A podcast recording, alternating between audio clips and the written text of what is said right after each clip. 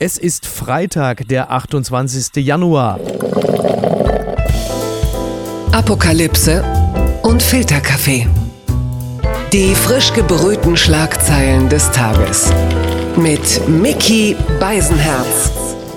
Einen wunderschönen Freitagmorgen und herzlich willkommen zu Apokalypse und Filterkaffee, das News Omelette. Und auch heute blicken wir ein wenig auf die Schlagzeilen und Meldungen des Tages. Was ist wichtig? Was ist von Gesprächswert? Worüber lohnt es sich zu reden? Und es ist schön, dass er wieder da ist. Sie kennen ihn von WDR Cosmo, dem Machiavelli Podcast. Er ist Musikjournalist, er ist Politjournalist und er ist mittlerweile auch Dokumentarfilmer. Herzlich willkommen, guten Morgen, Jan Kawelke. Ja, guten Morgen, Miki. Warum du jetzt Dokumentarfilmer bist, darauf werden wir später noch eingehen. Ich habe übrigens mittlerweile festgestellt, ich habe einen veritablen Sprachfehler. Und zwar sage ich das Wort Journalist, sage mhm. ich immer Journalist. Ich glaube, ich habe das jetzt mal versucht zu ergründen. Das hat bei mir damit zu tun, dass ich seit ungefähr 35 Jahren Helmut Kohl parodiere. Und da der immer früher äh, abfällig gesagt hat, was sind Sie für ein Journalist, hat sich das so festgesetzt, ich muss das mal so ein bisschen rausmändeln. Das schleicht sich ein. Ja, es ist wirklich, Aber besser als äh, Giorno ja. oder, oder Schreiberling. Also oh, Schreiberling finde, das, äh, ja. ist dann immer noch ein bisschen besser. Aber Schreiberling, das hast du dann wahrscheinlich meistens eher in der Kommentarspalte, wenn du was geschrieben hast und man sagt, äh, da ist wieder der öffentlich-rechtliche Schreiberling. Ich fand es aber auch gut, dass du mich als Politikjournalist äh, vorgestellt hast. Das wird auf jeden Fall mein äh, Podcastpartner und ja eigentlichen Politikjournalist Vassili Golot sehr freuen. Den wir an dieser Stelle äh, herzlich grüßen wollen. Übrigens eine kurze Randnotiz noch.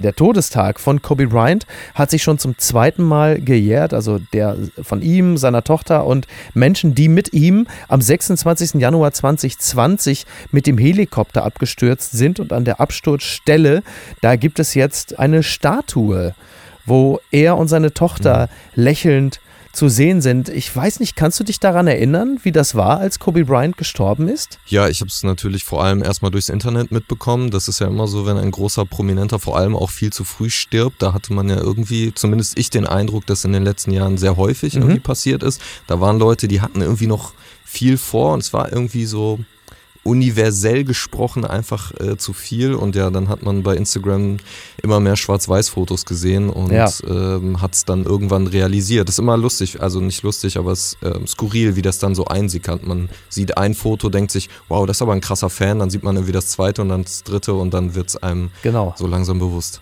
als wäre so ein Schneebrett ja. losgetreten. Dann merkt man binnen weniger Sekunden eigentlich, oh, da ist was Großes. Und ja, ja, klar. Bei mir war es auch so. Ich war gerade in Australien, es war gerade die Abschlussparty. Ich war auch schon einigermaßen derangiert und dann war ich auf dem Klo. Und wie man das so macht, checkt auf dem Smartphone dann Nachrichten und da habe ich das gesehen und dachte, ach du Scheiße, ja, ja. Und dann. Aber trotzdem denke ich manchmal, um das auch hier kurz abzuschließen, wie irre das aber ist, dass dieser äh, Mensch gestorben ist und man denkt dann manchmal bei Verstorbenen, die haben ja nicht mehr mitbekommen, was für ein Wahnsinn noch folgen sollte. Stichwort Corona und die Folgen. Mhm. Ne? Also Wahnsinn. Das war, das fiel ja exakt auf denselben Zeitraum. Also der erste deutsche Corona-Fall vor zwei Jahren war ziemlich genau zum selben Zeitpunkt. Ah. Ja. Übrigens habe ich gelesen dann noch, es ist gar nicht klar, ob diese Statue da auch stehen bleibt. Ne? Also mhm. die haben die jetzt da erstmal hingestellt, also wo sie dann hinterher landet. Ich bin mal gespannt. Ich bin eh nicht so Fan von so Bronzeskulpturen. Das haben wir ja auch im Fall von Cristiano Ronaldo gesehen. Das kann ja. äh, furchtbar schief gehen. Aber wahrscheinlich wird es dann irgendwann vom Staples Center oder so in, in Los Angeles landen. Ein Mann, äh, der sich demnächst möglicherweise selber noch eine Bronzeskulptur äh, bauen wird, äh, den äh, erleben wir jetzt hier. Die Schlagzeile des Tages meldet die Zeit. Brinkhaus verzichtet zugunsten von Merz auf Fraktionsvorsitz. Unionsfraktionschef Ralf Brinkhaus verzichtet zugunsten des künftigen CDU-Vorsitzenden Friedrich Merz auf eine erneute Kandidatur für den Fraktionsvorsitz. Brinkhaus schlägt vor, den neuen Fraktionsvorsitzenden bereits am 15. Februar zu wählen. Also man kann sagen, er hat einfach aufgegeben und Merz ist ja, seitdem er nun auch offiziell als Parteichef bestätigt ist oder gewählt wurde, ich habe so gesagt, der ging da jetzt auch so ein bisschen durch die eigene Partei, so wie äh, Schwarzenegger in Terminator 2 in dieser Bar, so I need your clothes, I need your boots and your motorcycle. Der nimmt sich jetzt alles und, und walzt da jetzt so durch und wiederholt interessanterweise ein bisschen seine eigene Geschichte, als Merkel ihm 2002 den Fraktionsvorsitz wegnahm Jetzt kann also Ralf Brinkhaus darauf hoffen, dass er in 20 Jahren dann auch CDU-Chef wird, um mal das Positive für ihn zu sehen. Ja, ich finde das ganz faszinierend. Also du sagst ja, äh, gewählt worden, ja auch äh, sehr begeistert gewählt worden. Ist jetzt ein mhm. kleiner Vorgriff schon ein bisschen auf die Doku, aber wir waren ja auch mit die Gewählten äh, bei der Doku, bei der ich mitgewirkt habe, äh, beim äh, Deutschlandtag der Jungen Union. Und äh, da ähm, habe ich mir dann auch von mehreren Journalisten sagen lassen, ja, das war ein bisschen, als wäre ein Rockstar hier eingelaufen, als er dann mit seiner ja. Musik auf die Bühne kam. Es hätte ein bisschen was von so einer Wrestling-Show auch.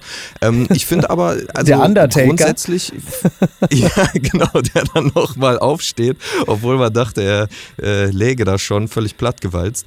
Also es verspricht aber spannend zu werden. Also es ist halt wieder eine Figur bei der CDU, die ja alle wichtigen Posten erstmal in sich vereint. Vermutlich ja dann auch, würde ich ihm jetzt zutrauen, selber auch Kanzlerkandidat werden will. Und ich glaube, dass das erstmal dann auch äh, wieder die Unterschiede stärkt, die Debatten stärkt, am Ende vielleicht die Demokratie stärkt. Ist ja auch an sich muss man ja irgendwie so anerkennen, ein relativ guter Redner. Ja. Äh, da lohnt sich dann vielleicht nochmal mehr äh, Phoenix einzuschalten. Zum Beispiel, ja, genau. Oder NTV, das muss ich jetzt natürlich sagen. Ich sage es allerdings ja, natürlich klar. auch mit dem Brustton der natürlich. Überzeugung.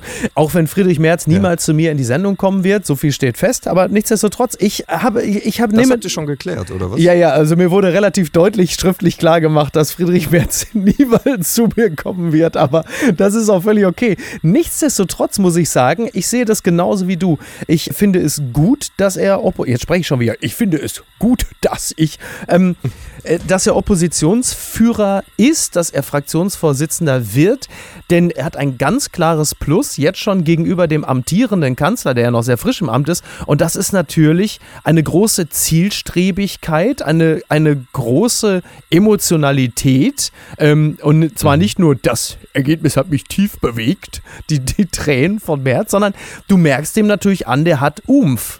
Das kann man jetzt gut finden, man kann ihn inhaltlich kritisch sehen, völlig zu Recht, klar, CDU-Vorsitzender, keine Frage, aber dieser Druck, dieser Drang, diese Zielstrebigkeit, mit der, mit der er jetzt gerade auch da durchgeht, das ist doch erstmal hochattraktiv, wenn man auf Leute blickt, die im Bundestag reden. Und wenn man auf Olaf Scholz schaut, der derzeit natürlich äh, das als Plus jetzt nicht gerade äh, auf seiner Seite verbuchen kann. Mickey Beisenherz findet Friedrich Merz hochattraktiv. Ja. Das habe ich jetzt so für mich oh abgespeichert. Oh und aber du hast natürlich recht, das hat man ja auch äh, jetzt rund um die Debatte in der Ukraine gemerkt im Bundestag. Genau. Blattgold. Perfekte Überleitung. Vielen Dank, lieber Jan. März rügt Scholz, Gysi die Ampel, Bundestag weist Russland Schuld in Ukraine-Krise zu. Das berichtet NTV. Mit Ausnahme von AfD und Linke, Riesenüberraschung, machen die Parteien im Bundestag die Verantwortung für den drohenden Krieg in der Ukraine am Kreml fest. In einer Aussprache widerspricht Außenministerin Baerbock Zweifeln an der deutschen Unterstützung für die Ukraine.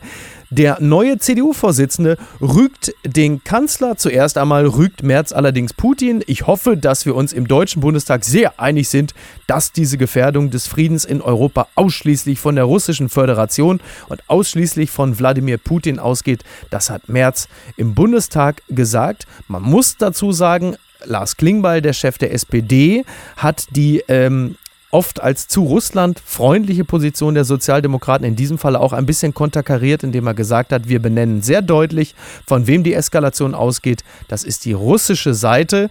Also, wie schon erwähnt, bis auf AfD und die Linke gibt es deutliche Kritik am Aggressor Russland und halt eben aber auch Kritik an Olaf Scholz für seine bislang noch nicht deutliche zu erkennbare Linie die ich auch wirklich noch nicht so echt erkannt habe. Also ich weiß nicht, vielleicht gibt es eine, ich habe sie noch nicht so gesehen. Das stimmt, die ist da noch nicht erkennbar, aber ich finde es schon erstmal positiv dass, und wichtig und notwendig, dass da an anderer Stelle sehr klare Position jetzt auch bezogen wurde. Ähm, ich finde, das fängt ja alleine schon auf der sprachlichen Ebene an. Es wird immer vom Ukraine-Konflikt gesprochen, dabei könnte man auch einfach, weiß ich nicht, Russland-USA-Konflikt oder mindestens ja, ja. Ukraine oder Russland-Ukraine-Konflikt sprechen.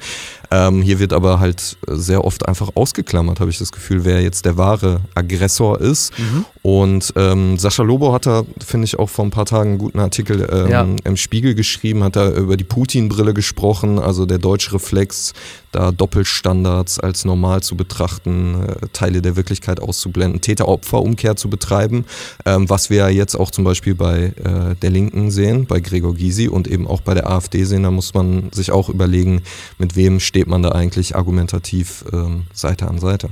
Ich finde da auch vieles äh, sehr, sehr seltsam, was das angeht. Äh, was ich wiederum sehr positiv äh, wahrgenommen habe, war die Aussage von Annalena Baerbock, die sagte, auf mhm. dieser Basis arbeiten wir an einem starken Sanktionspaket, das die Pipeline Nord Stream 2 mit einschließe. Und das war ja etwas, was bislang eigentlich mehr oder weniger äh, nahezu als ausgeschlossen gegolten hat, dass äh, Nord Stream 2 angefasst wird, was ich aber immer natürlich schon mit großer Verwunderung zur Kenntnis genommen habe, denn es ist doch völlig klar. Also stellen wir uns vor, Russland würde die Ukraine angreifen oder es gäbe eine Invasion, mhm. ähm, dann kannst du auf dieser Grundlage doch nicht weiter einfach Geschäfte betreiben. Ich weiß leider nicht genau, wann das Projekt Nord Stream 2 beschlossen und wann mit dem Bau angefangen wurde. Aber selbst zu dem Zeitpunkt hätte man sich ja schon die Frage stellen müssen, ob das überhaupt in Ordnung ist, moralisch. Großes Wort in den internationalen Wirtschaftsbeziehungen, aber trotzdem, denn äh, damals gab es ja auch schon die Krim-Annexion. Das wäre ja Grund genug gewesen zu ja. sagen, das machen wir nicht. Aber jetzt ist man an dem Punkt, dass man sagt. Äh, absolut richtig. Also wichtig, dass das da wieder ins Spiel gebracht wird, auch von einer Partei, die in der Regierung mit der SPD ist, um da halt mal ähm, sich auch mal abzukapseln und deutlich zu distanzieren von dem Putin-Lobbyisten Gerhard Schröder. Und auch, ne, äh, anderes Zitat von Baerbock, ein militärischer Einmarsch in der Ukraine hätte massive Konsequenzen für Russland. Ja. So da sind ja jetzt auch zum Beispiel die USA schnell wieder sehr hektisch, auch rhetorisch wieder angekommen, nachdem Joe Biden irgendwie ganz kurz auf Meine Incursion, ja ver vergessen hatte, dass er der Präsident der USA ist und nicht, Wahnsinn. weiß ich nicht, in irgendeiner Talkshow mal so lockere Gedanken vorbringt. Fand ich auch interessant. Was ich sehr interessant fand, war ein etwas längerer Beitrag von Alexander Graf Lambsdorff, mhm. dem Experten für Außenpolitik äh, seitens der FDP, der unter anderem sagte, wenn es darum geht, Putin die Stirn zu bieten, dann muss man insofern, darf man nicht mit offenen Karten spielen, wenn es darum geht, nicht klar zu benennen, was die Konsequenzen sein würden, sollte Russland mhm. die Ukraine angreifen. Dass nie für Putin berechenbar ist, wie viel steht denn wirklich auf dem Spiel, dass man das nicht deutlich benennt. Und das fand ich einen interessanten Punkt, weil das ist natürlich klar, also das ist Teil des Pokerns, dass du halt eben nicht genau weißt, wie viel verliere ich tatsächlich beziehungsweise was gibt es zu gewinnen. Ich empfehle an dieser Stelle auch, wer noch ein bisschen eintauchen will und nicht den privaten Luxus hat, dass ihm äh, Vassili Golot stündlich Artikel zuschickt ja. äh, bei Twitter, dann da auf jeden Fall nochmal, ich weiß nicht, wie oft er jetzt in dieser Folge hier noch vorkommen wird, sorry Mickey, aber an der Stelle das muss er auf jeden Fall nochmal erwähnt werden. Völlig in Ordnung. Gerne folgen, äh, sein, sein Twitter-Grind ist absolut unlustig, aber dafür sehr informativ und da äh, liest man übrigens auch schon länger, hey Leute, in Europa ist übrigens Krieg. Das hatte man ja doch auch zwischenzeitlich vergessen und irgendwie ausgeklammert. Und auch ich, also muss ich ganz ehrlich sagen, wir werden uns jetzt äh, nächste Woche, kleiner Hinweis an der Stelle, auch bei Machiavelli mit dem Thema nochmal ausführlich äh, beschäftigen. Äh, und da habe ich auch nochmal ganz viel Perspektive bekommen, die ich zwischendurch nicht so auf dem Schirm hatte über die ganze Situation. Es gibt sie noch. Die gute Nachricht. EMA empfiehlt Paxlovid-Zulassung, was Sie über das neue Corona-Medikament wissen müssen. Das schreibt die FAZ. Die Europäische Arzneimittelagentur EMA hat die Zulassung des Corona-Medikaments Paxlovid empfohlen. Was kann es und was bedeutet das für den weiteren Verlauf der Pandemie? Ich will nicht alle Fragen und Antworten durchgehen, aber es ist mittlerweile bereits das sechste in der EU zugelassene Mittel zur Behandlung verschiedener Stadien einer Covid-19-Erkrankung. Und wann immer ich so etwas lese, betrachte ich das natürlich zunächst einmal mal als sehr positive Nachricht, mhm. denn wir wissen ja, wir haben ähm, Menschen, die vielleicht nicht geimpft werden können, die auch nicht geimpft werden wollen. Und für solche Leute beispielsweise könnte ja ein Medikament, das vor einem schweren Verlauf oder dem Tod schützt, genau das Richtige sein. Das tut dieses Medikament offensichtlich. Es gibt Studien, die belegen, dass Paxlovid zu knapp 90 Prozent wirksam gegen einen schweren Krankheitsverlauf oder Tod ist. Jetzt kommt es aber, wenn es innerhalb der ersten fünf Tage nach Auftritt der ersten Symptome eingenommen wurde. Und das ist natürlich so ein bisschen der Knackpunkt, weil man halt eben, je nachdem auch welche Variante man hat, ähm, nicht unbedingt weiß, dass man es hat und manchmal kann es halt eben zu spät sein. Deswegen ähm, sagen Experten, ist dieses Medikament jetzt nicht der Game Changer in der Pandemie, das alles umdreht, aber trotzdem ist es natürlich sehr gut. Aber das ist, ich meine, sowieso der Modus. Es gibt ja keinen Game Changer in der Pandemie. Davon mussten wir uns ja irgendwie verabschieden. Ich glaube, es sind alles kleine Teile. Ähm, Lüften gehört auch noch dazu, Masken tragen, die Impfung und jetzt eben auch dieses Medikament. Und aus all dem wird sich dann hoffentlich irgendwie ein großes Puzzle ergeben, was ja, den, den Schmutz irgendwie beendet. Also ich bin komplett dafür. Ich glaube, bei den anderen Medikamenten war es ja auch so, dass man die irgendwie eher dann infu, infusiv, wie heißt es? per Spritze, invasiv. Oder vielleicht infusionär. Es wird, also es wird immer intravenös. Das ist das Wort, was wir gesucht haben. Intravenös. Ihr wisst, was ich meine. Oh. Genau. Da ja. würde ich äh, für den Heimgebrauch auf jeden Fall schon ausfallen. Das könnte ich mir nicht zumuten, hier zu Hause selber zu machen. Aber wenn man dann einfach so eine Packung zu Hause hat, wenn der Schnelltest dann tatsächlich anschlägt oder oder so, dann kann man auch einfach wirklich äh, zu Hause bleiben und kann sich da schon mal irgendwie ja, äh, selber behandeln. Und ja, ich glaube, das kann alles irgendwie helfen. Ja, absolut. Also es ist wohl nicht für jeden geeignet. Ne? Es gibt Menschen mit Immunschwäche, für die ist es tatsächlich wohl nicht so gut geeignet oder mhm. wenn man gerade ein Transplantat hatte. Es gibt auch wohl relativ heftige Nebenwirkungen, also Kopfschmerzen, Erbrechen mal am Rande, aber noch ein paar andere Sachen. Mhm. Also es ist jetzt nicht einfach so, dass man das Ding sich so direkt, kann sich nicht jeder reinhauen, aber wir kommen da langsam hin. Zusätzlich zu der flächendeckenden Impfung scheint das ein guter Weg zu sein. Die Briten sind übrigens schon ein bisschen weiter, denn die Engländer lassen jetzt fast überall die Masken fallen. Bei den Dänen ist es ähnlich, trotz sehr hoher Inzidenzen und einer hohen Hospitalisierungsrate. In London ist es jetzt halt eben so, dass England die meisten Corona-Restriktionen aufgehoben hat. So gilt die Maskenpflicht in Innenräumen nicht mehr. Auch muss der Gesundheitspass nicht mehr in Clubs und bei bestimmten Großveranstaltungen vorgezeigt werden.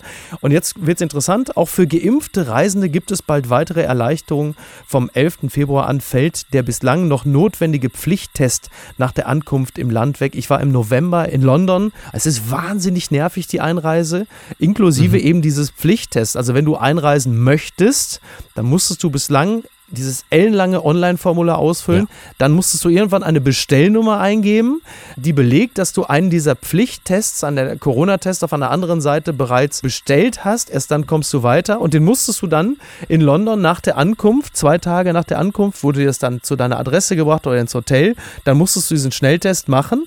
Wenn er positiv ist, musstest du ihn bitte melden an folgende Adresse. Wenn er negativ ist, nicht. Aber wenn du positiv bist, also es hat keiner mehr mhm. überprüft. Es war halt einfach egal. Also du hast genickt, äh, du hattest das auch? Ja, ich bin tatsächlich auch im November nach England geflogen, allerdings noch ein bisschen weiter nach Manchester, um da eine äh, ja. äh, Band zu interviewen und hatte auch dieses ganze Prozedere vor mir und fand es ja. auch echt absurd und habe dann irgendwann auch, weil ich dies, das mit dieser ganzen Adresse so ominös fand, einfach direkt am Flughafen den Test gebucht, den dann da gemacht ah, und dachte gut. aber auch, wenn ja. der jetzt positiv ist, dann habe ich echt ein Problem. Es war auch relativ skurril, also ich war dann eben abends noch auf dem Konzert von dieser Band, alle ohne Masken, alle ohne Abstand. Ähm, mhm. Die Band hat dann sogar noch einen neuen Song gespielt, der hieß I'm Still Alive. Ähm, was natürlich doppelt skurril war, habe ich auch mit der Band dann hinterher drüber gesprochen und die haben dann gesagt, ja, wir wollten halt auch ein bisschen feiern, dass es jetzt vorbei ist. Und dann war ich, oh, das ist ja. aber auch schon, schon sehr optimistisch, dass ihr jetzt denkt, dass es auch so vorbei ist. Ja. Total. Ne, es gibt ja, äh, also ich habe das Land übrigens ähnlich erlebt wie du, nur ohne das Konzert. Ich bin ja auch älter als du. Und naja, es gibt, es gibt zwei Grundlagen für diese Kampagne, dass jetzt die Masken fallen und alle Maßnahmen weitestgehend aufgelöst werden. Lediglich positiv Getestete müssen sich noch weiterhin isolieren. Ähm, es ist halt nur so, dass A, die Booster-Kampagne gut funktioniert. Also 64 Prozent der Bevölkerung über zwölf Jahre haben bereits die dritte Dosis erhalten. Und was natürlich nicht ganz unerheblich ist, ist die lange Latte von Skandalen, die Boris Johnson gerade hat. Und da kommt natürlich das Aufheben aller Maßnahmen. Gerade, ich habe schon gesagt, noch zwei Skandale von Boris Johnson, die aufgedeckt werden. Und selbst positive Getestete dürfen demnächst einfach an Salzerkursen teilnehmen. ähm, das, ich stelle mir das gerade so vor, wenn, wenn hierzulande Maßnahmenkritiker darauf hoffen, dass also Skandale dafür sorgen, mhm. dass bei uns die Maßnahmen fallen. Ich fürchte, also Partyskandale von Olaf Scholz werden in, also bis auf weiteres äh, sind, äh, nicht sehr. Äh, naja, also ich äh, hätte mir jetzt Boris Johnson auch nicht als Partygranate vorgestellt, äh, der da irgendwie im, im Lockdown Privatpartys feiert. Ich habe übrigens meine Lieblingsmeldung dazu war, TripAdvisor-Bewerter haben die Downing Street 10 zum besten geheimen Nachtclub in London hochgevotet. wie geil ist das denn? Großartig. Ach, sehr gut. Ah, das gefällt mir. Ja, schön. Die gute Tat des Tages. warum Lars Klingbeil ein falsches Trikot im Schrank hat. Die Frage möchte der Tagesspiegel beantworten, der sich befasst mit der Doku-Reihe Die Gewählten, wo die Generation Z oder Generation Z die neue Generation Politiker trifft. Aber diese Frage lasse ich mir doch viel lieber von jemandem beantworten, der diese Dokumentation gedreht hat. Und zwar du, nicht mhm. alleine, sondern zusammen mit Miriam Davudwani. Davudwandi, genau. Wie war es denn? Es war äh, vor allem. Ich weiß, du bist befangen. ich, ich, bin ein wenig befangen. Ähm, in allererster Linie war es erstmal irre aufregend. Also ich hatte immer kurze Momente mhm. während der Dreharbeiten. Also wir haben gesagt, wir begleiten ab dem Wahlabend Politikerinnen und Politiker aller Parteien in diesen quasi 100 Tagen nach der Wahl. Das war sozusagen die. Genau die, die Form davon. Und ich hatte immer wieder kurze Momente, wo ich dachte, krass, dass ich jetzt hier gerade dabei bin. Also natürlich große Momente wie Unterzeichnung vom Koalitionsvertrag, wo Lars Klingbeil dann irgendwie ja. sagt, boah, ey, ich werde morgen auf jeden Fall weinen, wenn der Kanzler vereidigt wird. Auch mhm. dann die Vereidigung vom Kanzler, aber auch so kleine Momente nach einem Verhandlungstag rund um den Koalitionsvertrag nochmal mit dem Politiker im Mietwagen sitzen, durch Berlin fahren und äh, darüber sprechen, wie groß der Druck eigentlich gerade ist und wie sich das alles anfühlt. Du hattest äh, Leute begleitet, wie den eben genannten Lars Klingbeil, Johannes Vogel von der FDP, mhm. Ricarda Lang von den Grünen, gerade eine beeindruckende Rede im Bundestag gehalten. Erste, ja. dann auch noch frei vorgetragen, also great job. Übrigens an dieser Stelle gute Besserung, frisch an Corona erkrankt. Mhm. Tilman Kuban von der Jungen Union und halt eben auch Markus Frohnmeier von der AfD. Hattet ihr ein eine Chance, die berühmte Authentizität herauszu, herauszumeißeln, herauszukitzeln? Kamen sie euch real vor? Oder äh, wie, wie, war die Stimmung so zwischen euch? Ja. Was hattest du für ein Gefühl? Ich hatte das Gefühl, das ist ganz interessant, es kam immer drauf an, mit wem man gesprochen hat, wie gestellt, floskelhaft und medienoptimiert, die sich so gegeben haben. Mhm. Und das hat davon abgehangen, wie groß die Niederlage war oder, oder der Sieg. Also ja. je größer die Niederlage, desto verschlossener die Politiker. Es lag vielleicht zum einen daran, ja. dass man irgendwie Angst hatte, jetzt noch mehr Fehltritte zu machen. Auf der anderen mhm. Seite vielleicht auch dabei war, sich selber zu sortieren. Und je größer der, der Gewinn eigentlich war, desto, desto lockerer, desto zugewandter äh, kamen die eigentlich rüber. Also Tilman Kuban zum Beispiel hat sich bei mir sehr stark am Anfang hinter vielen, vielen Floskeln versteckt, als ich ihn beim Deutschlandtag der ja. Jungen Union getroffen habe.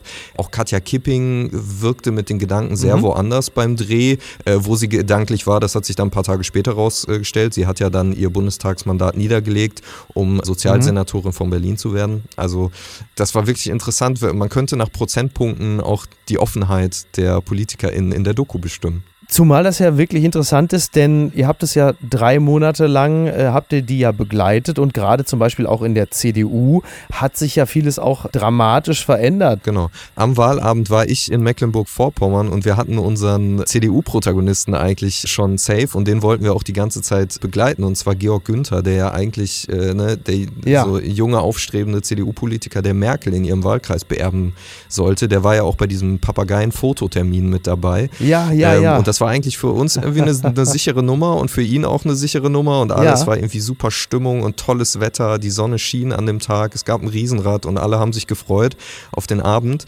Und dann kamen halt die Zahlen rein und es bröckelte immer weiter ja, so, so ging unsere Doku und unsere Reise da so ein bisschen los. Ja, ja ich bin gespannt. Also das Ganze ist ja ähm, jetzt bereits zu sehen in der ARD-Mediathek, die gewählten, und wird auch in den nächsten Tagen im linearen TV zu sehen sein. Genau, in der ARD. Das sind jetzt die ersten vier Folgen, die äh, schon online sind in der Mediathek. Und wir drehen jetzt aber auch nochmal vier und wollen natürlich auch gucken, so wie, wie geht es denn jetzt weiter und wie geht es mit den Versprechungen weiter und werden die sich an die Sachen halten, die die da so erzählt haben.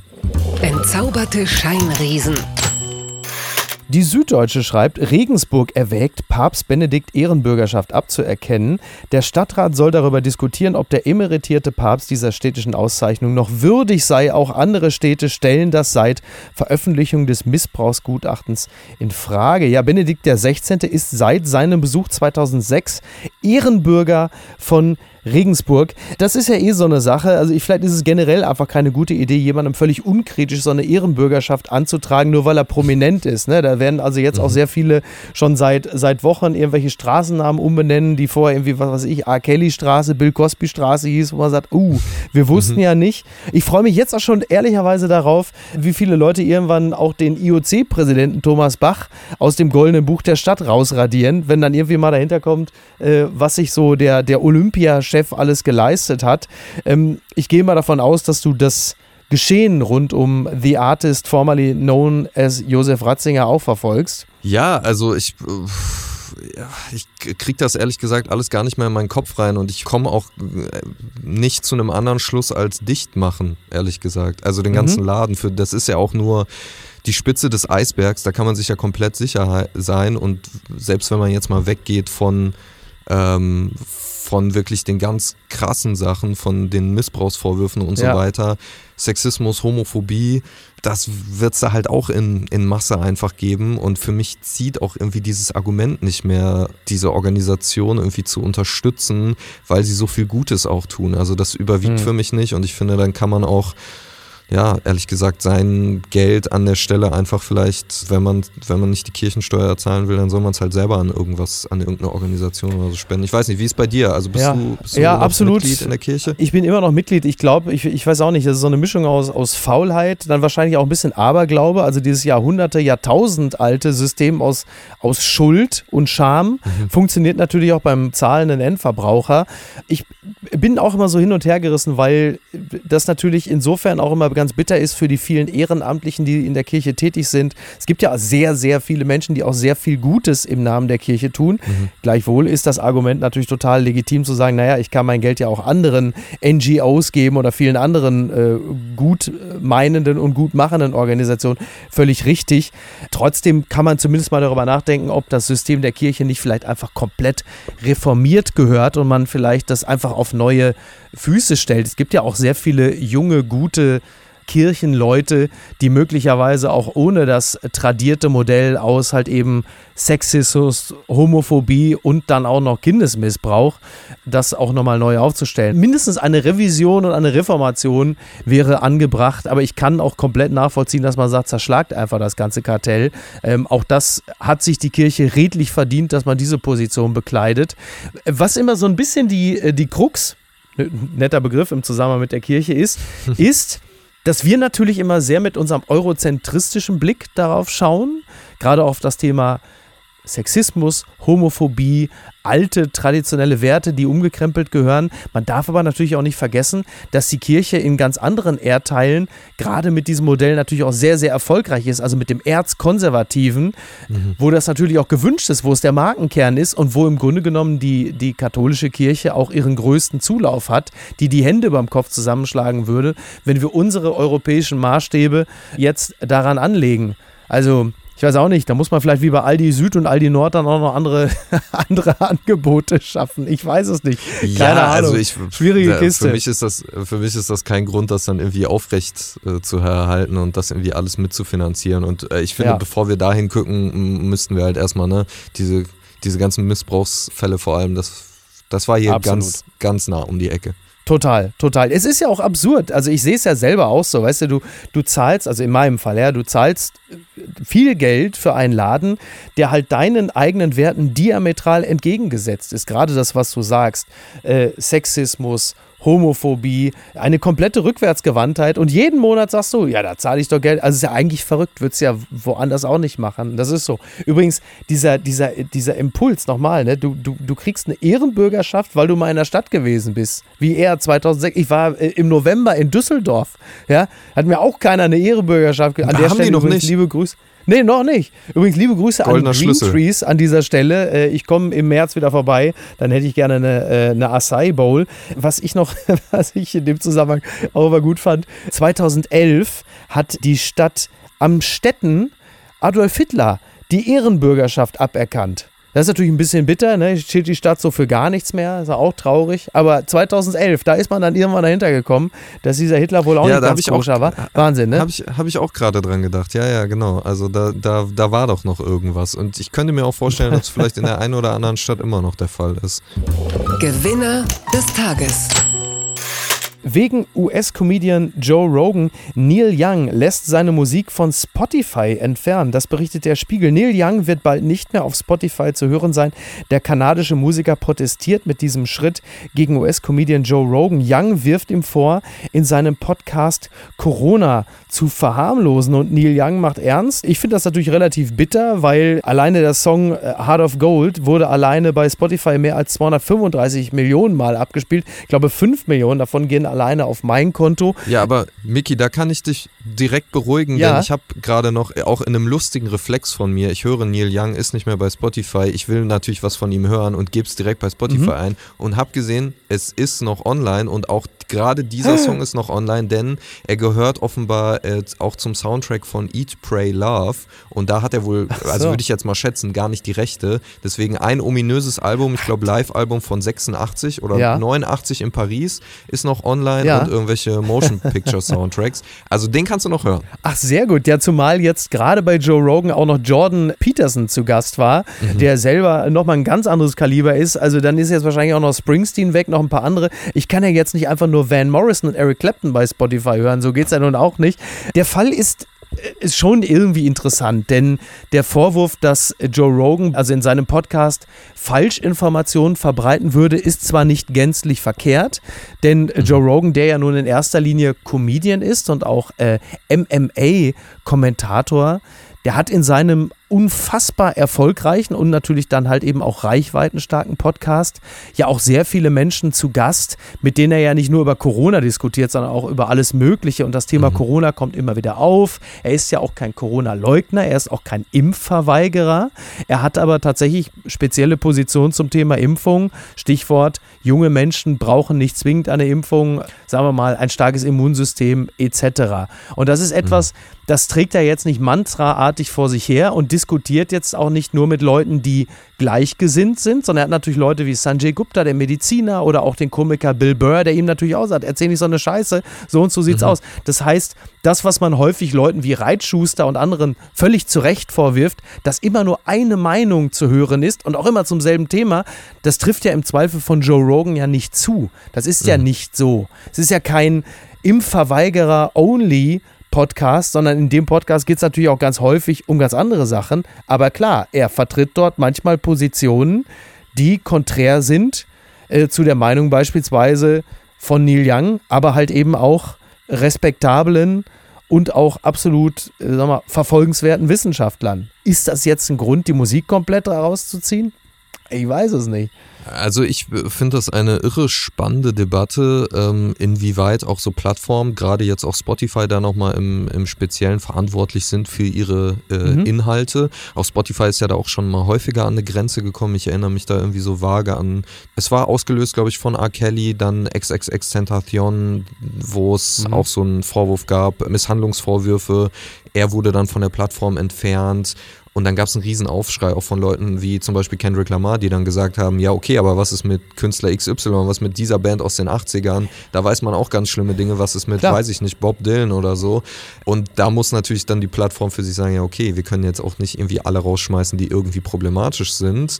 Ähm, man kann sich aber auch auf der anderen Seite mal die Mühe machen und äh, ich glaube bei Spotify auch mal so ein paar Nazi-Bands irgendwie eingeben oder problematische Kinderlieder, die sind da auch alle online.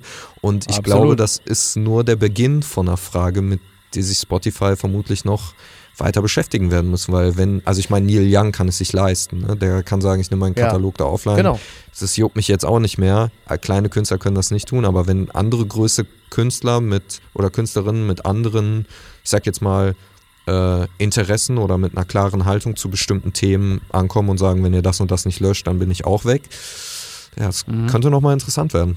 Ja, total, absolut. Ich finde es ich find's immer interessant, wenn, wenn Leute äh, im Zweifel auch erfolgreiche Podcaster schreiben, Neil Young hat recht. Und sich mhm. dann mit aufregen. Dann sagst du, ja, aber entschuldige bitte, du, du hast einen Exklusivvertrag bei Spotify. Du könntest ja. doch der Erste sein, der dann sagt, na dann ziehe ich doch mit durch und kündige den Deal. Das ist aber ein gutes Beispiel dafür, dass wir natürlich alle uns gerne aufregen und gerne mitmachen und am Ende aber natürlich selten bereit sind, die häufig dann ja auch sehr großen finanziellen Konsequenzen zu tragen, sondern es ist dann halt ein bisschen bequemer zu sagen, ja, was für ein Arschloch, da soll der mal auch, aber selber, ach ja, so schlimm mhm. ist es dann auch wieder nicht. Was Joe Rogan angeht, ich selber habe gar keine große Neigung zu dem. Ich meine, in diesem Podcast wird sehr häufig gekifft, getrunken und dementsprechend fällt dann halt eben auch manchmal die Expertise aus. Es, er hat ja auch eine relativ dudige Pose. Er ist ja so ein, ein ja. eigentlich eher so ein Männermann. Interessanterweise mhm. bei uns zu Hause hört ihn aber fast so ausschließlich nur meine Frau. Und die ist ein mhm. riesen Joe Rogan-Fan, rollt aber halt eben auch mit den Augen, wenn er halt manchmal so die ein oder andere interessante äh, Impf- oder Corona-Position bekleidet. Aber sie macht etwas, was ich von einem mündigen, aufgeklärten Publikum auch erwarten darf. Sie rollt in gewissen Situationen mit den Augen, sie zuckt ja. mit den Schultern und weiß es aber auch einzuordnen. Und da bist du mhm. natürlich wieder an dem Punkt, an den wir ganz häufig gelangen, dass wir ganz häufig auch dem Publikum der Zuschauerschaft die Mündigkeit absprechen und immer das Gefühl haben, wir müssten da irgendwen in Schutzhaft nehmen. Es muss doch möglich sein, ein Unterhaltungsprodukt, denn das ist es immer noch in erster Linie, eines Komikers, als das wahrzunehmen, was es ist. Ein Unterhaltungsprodukt,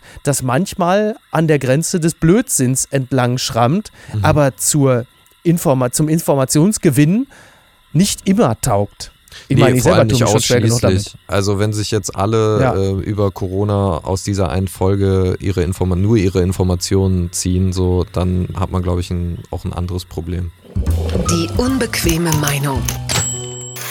Schweizer Bankmanager Stripclub-Besuche waren geschäftlich. Im Prozess rund um Schweizer Ex-Raiffeisenboss Pierin Vinzenz hat am zweiten Verhandlungstag auch der zweite Hauptbeschuldigte die Vorwürfe zurückgewiesen. Ja, es geht natürlich um Veruntreuung und Urkundenfälschung. Es geht um viel Geld, aber es geht vor allen Dingen auch um 200.000 Franken, rund 194.000 Euro, die der Mann in Stripclubs und Kontaktbars ausgegeben habe. Zitat, diese waren geschäftsmäßig begründet, erklärte Vinzenz Lebens vor Gericht.